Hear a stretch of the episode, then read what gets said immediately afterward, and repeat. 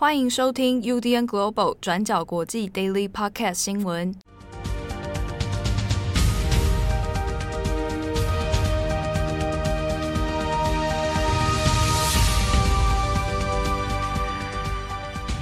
Hello，大家好，欢迎收听 UDN Global 转角国际 Daily Podcast 新闻。我是编辑七号，我是编辑会议。今天是二零二一年九月八号，星期三。那今天这一 podcast 新闻呢，我们首先第一条先来看一下香港哦。香港在今天早上的时候呢，那港警也在发动了一波拘捕行动。那这一次呢，被拘捕的是香港支联会的副主席周幸彤，以及其他支联会的成员哦，包括梁景威、邓月君，还有陈多伟。好，那这个事情的前因后果。我们这边稍微跟大家讲一下哦，香港支联会，那这个可能大家有一些人可能相对陌生，不过呢，香港支联会它是从一九八九年就成立，那它的初衷一开始是为了支持中国的民主社会运动哦，那当然就还有很多是声援天安门的学运。那一九八九年成立以后，那加上后来的天安门事件哦，那香港支联会长期以来也一直是香港在地的。就是声援中国民主运动，然后每一年也会举办，比如说六四的游行、纪念的集会，那包含晚上的维园的烛光晚会哦等等，那这些呢都跟支联会有很大的关系。好，那我们在今年六月的时候，其实也有谈过这个有关支联会的相关新闻哦。那今年六月，因为国安法也都已经上路了，那到底可不可以再举办？像这样的维园集会啊，来纪念六四啊，那就变成一个争议的话题哦。好，那今年六月四号的时候，那当时支联会的副主席周幸彤也被港警呢以煽惑罪啊、就是鼓动人家鼓这个煽惑人家去集会啊、哦，这样的罪名呢给拘捕哦。那后来当然是有还押，但后来呢，今年这一系列的发展下来，那港警在八月底的时候。那就针对支联会说，呃，我质疑哦，怀疑你就是这个违反国安法的外国代理人啊。那所谓外国代理人，指的就是说你这个组织，你有收受外国的资金，你受到外国的指使，然后替外国从事这个这个其他利益的活动哦。简单来讲，你就是啊外境外势力所指使的乱港组织啊。好，那支联会被这样指控，但是实际上港警方面呢？港警的国安处并没有提出相关的证据，那反过来是国安处要求支联会提供这个组织的相关活动资料啊、成员资料等等。好，那当然支联会这方面是予以拒绝的，其中理由就是说，你不能因为这种无端的指控就要求支联会提供所有的资料，那这个是有害成员的安全，那也也有害成员资个人资料的隐私哦。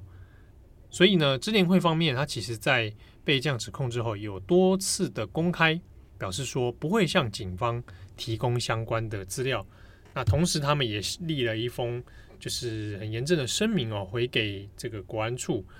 表示说呢，支联会绝对不是所谓的外国代理人。好，那支联会从成立以来，一直都是由香港人自主运作啊，那自主经营的团体。他所作所为呢，也都是为了香港的相关的利益啊，相关的事务所活动哦。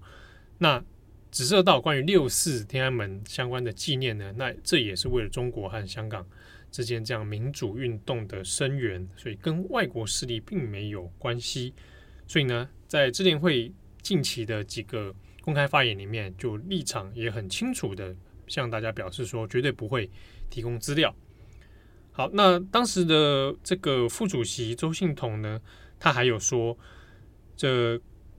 国安处我是想要透过这种逼迫公民社会团体交出这些资料，然后来让这个整个香港的公民社会网络的人呢，来处于一种恐怖恐惧之中。好，那周庆彤就有强调说，你们的恐吓就到我们为止，我们绝对不会帮你散播恐惧。好，那当然话已至此，其实国安处开的这个资料期限哦，是在九月七号啊。那九月七号之前，你必须把所有资料上缴，不然的话，你就有违反国安法的疑虑哦。那在这种状态之下，可能也就可以预期到，如果坚持不交的话，那智联会势必会面临到被捕啊、被逮捕的这样的命运。好，那时间到今天的上午，在清晨的时候呢，副主席周信彤那也被港警呢突袭的上门哦，那就这个强行的逮捕了。那包含其他成员等等都被拘捕。好，那至于说相关的后续进度，截至我们录音时间为止，还没有一个新的情况出来哦。那这一次被捕里面，那根据先前。这个港警的说法，那是以说你违反国安法里面拒绝提供资料这件事情为由，那你有可能会面临到的是罚款十万港币，那或者是说你可能会被监禁半年、六个半年这样的时间哦。好，但细节都还不清楚，那也有可能支联会会面临其他的指控啊，那也不一定。那这个过程当中，其实呃，港警不断强调的是说，呃，你基于国安法。那你就应该要配合国安法来提供相关的资料，好，那这一点上就支联会的理解就会觉得不行，你你如果要指控，那你就应该要先提出相关的证据哦。所以支联会先前是有透过一些法律管道去向香港法院重新来这个提请申诉，说，诶，港警这样的做法其实是不合适的。好，当然，嗯，后续的状况现在目前也因为逮捕的关系，所以就也面临了中断了。好，那其实刚刚七号有跟大家稍微讲了一下，就是支联会的背景嘛。那我们这边最后补充一下周幸彤的背景，就是他到底是谁？周幸彤今年是三十六岁。那他除了是支联会的副主席之外，他自己本身其实也是一名律师，而且是投身很多人权运动的。所以像是过去他有时常处理很多跟中国还有香港的一些相关的维权案件。例如，他就有协助中国的一些农民工上诉，然后也有处理过十二港人案等等。那周信彤其实一开始是在二零一零年的时候加入支联会当义工的，那后来才在二零一六年的时候当上了副主席。但是他过去呢比较多是从事幕后的工作，协助协调啊，或者是一些其他的支援事项，所以大家可能比较不熟悉他是谁。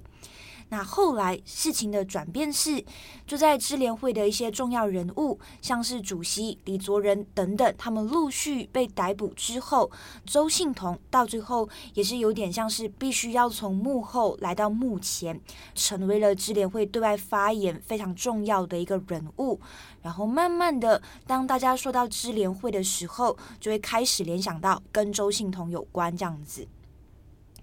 那其实，就当支联会已经拒绝就是成交他们的资料的时候，周幸彤他其实也已经做好可能会被逮捕的心理准备了。那像是在被逮捕之前，立场新闻就问周幸彤说：“如果到最后真的被逮捕的话，你是不是有什么话想跟香港人说？”那我们这边也补充一下，我觉得周幸彤说了这一段，我个人觉得蛮有力量的一句话。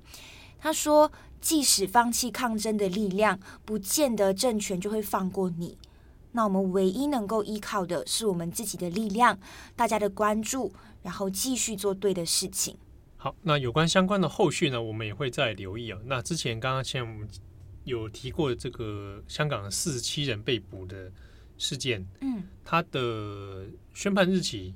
预计应该是在九月中下旬的时候，应该是二十几号那段期间。嗯嗯嗯，好，那后续的状况我们会再呃帮大家一起留意哦。好，那下一则新闻我们来看一下阿富汗。好，阿富汗的塔利班呢，那已经宣告会成立一个这个政府哦。好，那现在有新的一波人事更新，那目前已知确定的这个新任的总理呢，会是阿洪德。好，那他也是哈塔利班的创始成员之一哦。好，那另外呢？塔利班之前的精神领袖欧马尔的儿子雅各布啊，那也会来担任国防部长。不过，这中有一个比较特别的是，目前要确定的代理内政部长是哈卡尼。那哈卡尼其实先前我们可能在呃过去二小时中都有提过，他就是美国认证的恐怖组织哈卡尼网络的这个负责人啊，所以他基本上他本身是被 FBI 给通缉的。好，那。哈卡尼本人就会来出任代理的内政部长哦。那这一波的人事出来之后，那塔利班也有宣告说，新的政府一定会维护伊斯兰教法的这个相关体系。啊，那可能这个在用意识上，可能就会走回原本塔利班的老路哦。好，所以在外媒的相关关注里面，还有包含美国国务院哦，到大部分都会特别留意到说，那果然这一次公布的名单里面，大部分都是亲塔利班的成员嘛，或者是直属直最直接的这样核心团队。好，那之中里面也有特别留意到说，那果然是没有女性的出现哦。那过去因为阿富汗政府里面还有所谓的阿富汗妇女事务部。啊，那当然，在这个塔利班的政权里面呢，这个事情就是完全没有了。所以，美国国务院呢，在看到名单之后，啊，第一当然是有回应，是说美国并没有承认，还没有承认这个政权哦。好，那另一方面是说，那也留意到，诶，第一是没有女性啊，那再来是说，那可能这也反映出目前塔利班在人权方面没有什么太大的变化。啊，所以会变成日后会再观察一下塔利班的相关的言行举止，或者他的人事安排等等。好，那有关后续撤军方面的一些问题呢，这个美国方面也倒是强调说，好，那接下来他会紧盯的是关于塔利班哈，必须要遵守他的承诺，就是啊要让其他还没有出境、还没有撤退的这个相关的国民啊，或者是持有 SIV 这些证件的人哈，能够安全的离开。阿富汗，好，那我们下一则再来看一下缅甸。对，就是呢，缅甸的平行政府民族团结政府 （NUG） 在星期二九月七号的时候，正式对缅甸的军方宣战。那主要是民族团结政府的现任代理总统就在脸书上面发表了一段影片。那内容就有提到，他们会整编全国的人民防卫军部队，还有一些少数民族地方的武装组织。那最终目标是希望可以推翻军政府，然后来进行全国大选，最后呢，来重建自由民主的缅甸。然后这个代理总统就在影片里面呼吁全国人民，现在是紧急状态，所有人都应该在每一个村庄、城镇或者是城市来反抗军政府。那这边我们先稍微跟大家补充一下这个民族团结政府的背景。那缅甸是在今年二月一号的时候发生政变，当时候前朝的政府官员，像是由翁山苏姬领导的政党全民盟的官员，还有一些反对派的运动人士，就在四月的时候一起组成了民族团结政府。那这个民族团结政府之后，不管是在东协的会议上面，或者是相关的国际讨论上面，都是希望呢可以跟缅甸的军方来争夺一个国际话语权哦。但是很现实的问题也是，民族团结政府在五月的时候被缅甸的军政府标榜为恐怖分子，而且这个民族团结政府他们自己内部的二十一位内阁成员，那几乎呢都是处于躲藏，再不然就是逃亡的状态。所以，这其实就意味着你在管理国家行政或者是运作的问题上面，其实是很难使力的。